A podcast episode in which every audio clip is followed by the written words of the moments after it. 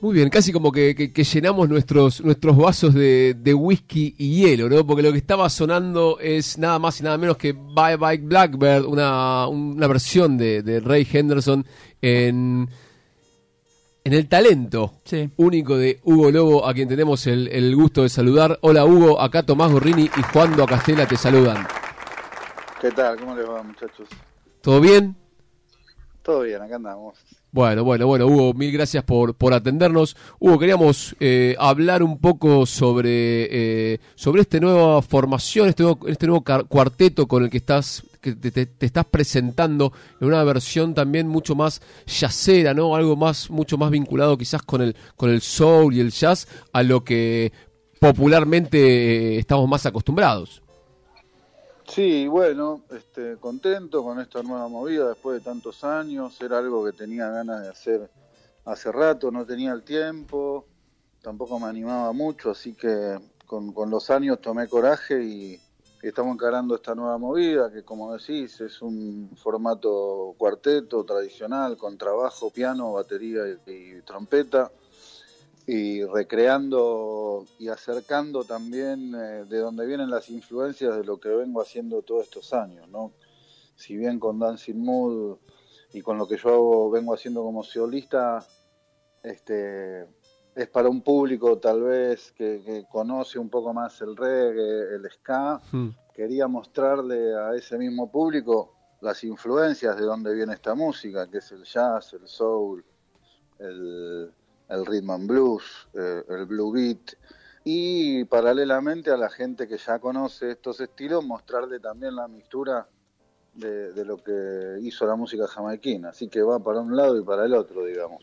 Recién dijiste que, que, no te animabas. Eh, a, qué, a, qué, ¿A qué se refiere eso? ¿Por qué ahora te, te, te animaste? Contame un poco. Y mira, yo estoy acostumbrado desde que empecé a tocar, a tocar siempre con mucha gente, ¿no? A tener una espalda a la derecha y a la izquierda y uno se, acostumbra a eso, ¿no? Y, tocar totalmente solo, hablando de instrumentos de viento, es otro tipo de, responsabilidad a la cual no estoy acostumbrado y bueno, este, tuve que, empezar a, trabajar un poco eso y, y es distinto para mí, ¿no? Siempre tuve seis vientos al lado, o tres, o dos. Y en este formato la voz cantante es solamente la trompeta, así que es una movida nueva que, la conozco, que conozco el paño, pero que nunca lo había hecho en vivo y, tanto tiempo como voy a empezar a hacerlo ahora. Eh, Hugo, ¿qué tal? Juan te saluda. Em, ¿Qué tal, Juan? Quiero agregar que además, me imagino que además de la, de, la cantidad de músicos con, los que soles tocar en Dancing Mood, eh, o, en, otros formatos, también es un clima diferente el que estás invitando ahora, porque yo he ido muchas veces a Dancing Mood en, en, escenario de fiesta, digamos, en escenario bailable, festivo, no, ¿no? Como, como programa ya directamente como ir a bailar. Y esta es una invitación diferente. Es una invitación diferente, es más para escuchar, este, también por momentos para bailar, pero pero es un poco más, más cool para otro público también y para otros lugares en donde tocar, en donde la gente, en la mayoría de los lugares donde nos vamos a presentar, la gente está, está sentada y, mm. y en otro plan, ¿no? También está buenísimo ahora que, ahora que lo pienso, porque eh, con toda tu experiencia, con, con toda tu, convocatoria, toda la gente que, que, te sigue a vos y a Dancing, eh, es una puerta de entrada hacia quizás eh, una música y un género mucho más resistido para, para la escucha, porque ven el jazz o ven el soul, una, una, una solemnidad, ¿no? Y algo que, bueno, es como, como lo piensan como temas mucho más importantes y todo eso, y, la gente le teme entrar a, a, a esa parte. Totalmente, sí, pasó algo parecido en los comienzos de Dancing Mode, ¿no? Música instrumental dentro del público, llamémoslo del rock nacional, el público más popular, había una resistencia inconsciente hacia eso, ¿no? Creo que con todos estos años, Dancing Mode ya tiene 23 años, y hemos logrado que varias generaciones se lo vayan pasando y ya la palabra instrumental no meta miedo de aburrirse o la palabra trompeta no sea gracioso dentro del rock, que hace 25 años capaz que eras un bicho raro, que toca la trompeta, te de risa. No toca la guitarra. Entonces, eso se ha logrado y bueno, son etapas y logros eh, que por, supuesto agradecidísimo de eso y, que la gente ya lo entiende de, diferente manera. Debutamos este domingo pasado en Tecnópolis para un público más popular, más parecido al de Dancing Mood, de pie y, la gente se copó, escuchó, aplaudía los solos, o sea, ese inconveniente que quizá antes había la música instrumental está resuelto y está bueno, porque es para, para, para diferentes edades y bueno, entusiasmado con eso. Hugo, te quiero preguntar también por otros otros proyectos que solés, que solés hacer que tienen están más vinculados con algo eh, con lo comunitario con el, con el trabajo popular con el, arte digamos como herramienta de trabajo comunitario principalmente con de la orquesta que tenés vamos los pibes eh, eh, bueno, ¿cómo, ¿cómo surgió eso? ¿Cómo, cómo funciona? Sé que, es en Atlanta, parte de Atlanta Social, digamos, pero si nos podés contar un poquito.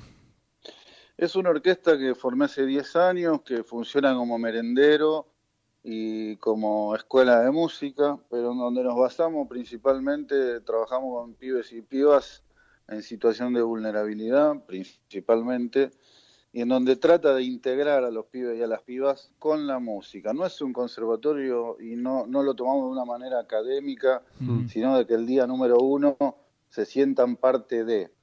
Este, quizá hay pibitos o pibitas que tienen un poquito más de nivel musical, pero los bajamos a, a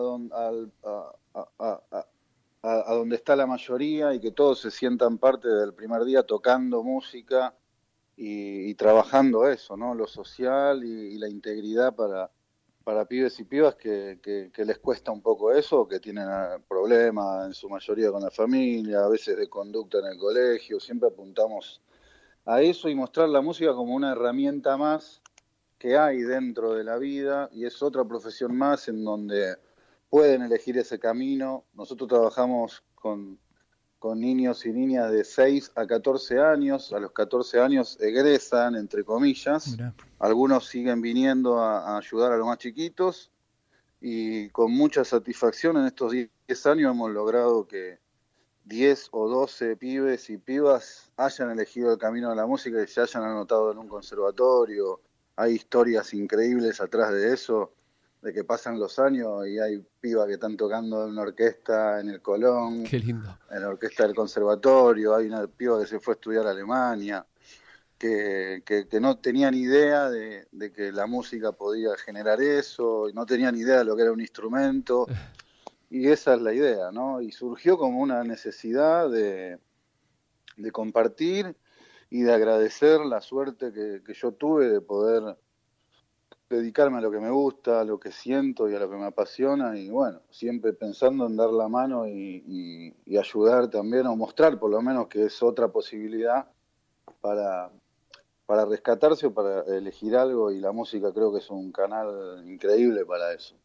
Estamos hablando con Hugo Lobo y Hugo, eh, en todo esto que decís, sobrevuela algo que que, te caracteriza, que es esta horizontalidad que tenés vos frente, frente al público, ¿no? Esto un poco de desmitificar el artista y el público, y vos lo, lo has logrado, y, lo haces desde, desde estos proyectos como Vamos los Pibes, eh, y también en todo lo que fuiste haciendo a nivel casi país, de ir recorriendo cada región de la Argentina, ir tocando con, con los músicos locales, eh, con un poco esta idea de descentralizar, ¿no? Lo que, que, en Buenos Aires solamente hay buenos músicos y acá es donde se, se produce, eh, digamos, lo, lo único del país. Totalmente. Yo a lo largo de mi carrera he visto un montón de... Siempre me pareció injusto eso, ver un montón de talentos de músicos que no tienen dónde tocar, que se tienen que dedicar a otra cosa porque no tienen la oportunidad de mostrarse o no hay, o, no hay algún proyecto vigente en donde puedan meterse o, y, muchos abandonaron. He visto un montón de músicos dejar familia, amistades, trabajos para venir a Buenos Aires a ver qué onda y, acá hay una superpoblación de músicos y, y, me parece que nunca se le presta atención. Si nos ponemos a hablar en crudo, cuántas bandas claro conocidas o, que triunfan son de Santiago del Estero, Mendoza, Tucumán, no hay. Neuquén, no hay. Siempre se centra, y nunca se le presta atención a eso. Entonces, también hace ya un poquito más de 10 años que se me ocurrió generar ese laburo y generar esa, esa integración a los músicos yendo al punto, generando trabajo, generando movidas para tocar. También hay cosas que muchos no saben, que hay lugares donde no hay lugares para tocar, no existen más. En Puerto Madryn no hay un lugar donde toquen bandas, no lo hay. Y así pasa en un montón de lugares. En San Nicolás pasa lo mismo, en Pergamino ahora está pasando lo mismo, y un montón de lugares en donde hay músicos que tienen que trabajar y bueno, está bueno generar el trabajo ese, ¿no? Y, y, en, y en todos estos años, en todo, en todo este, en todo este recorrido, eh, además de, obviamente, de, de, los músicos y todos los talentos que encontraste, ¿qué, qué otra cosa eh, enriquecedora hubo en toda esta, esta búsqueda? Para mí. Sí. Y yo aprendo, primero y principal, estoy tocando con siete músicos diferentes todos los fines de semana, hace un montón de años, en lugares diferentes, conozco un montón de gente, en su mayoría más jóvenes, a veces no, pero conocer gente que está en lo mismo que uno, que algunos te conocen, algunos te admiran, eh, eh, otros no te conocen, eh, y aprendo muchísimo tocando también, porque me encuentro con pibes y pibas también que, que, se tocan todo y uno inconscientemente al tocar todo el tiempo con gente diferente absorbe y aprende un montón de cosas, ¿no? En este proyecto que es Viajando por el País, también en este último año lo estoy haciendo con mi hijo que toca la guitarra. Mirá. Y, y, también, ¿no? Él se va haciendo, viaja conmigo, me acompaña, empieza a tocar, toca con, con otra gente, aprende también trabajan todos y qué sé yo, este, es algo muy reconfortante, la verdad. Habla Hugo Lobo y Hugo, bueno, te vas a presentar el 22 de octubre en Café Berlín, ¿no? Con el formato de este cuarteto.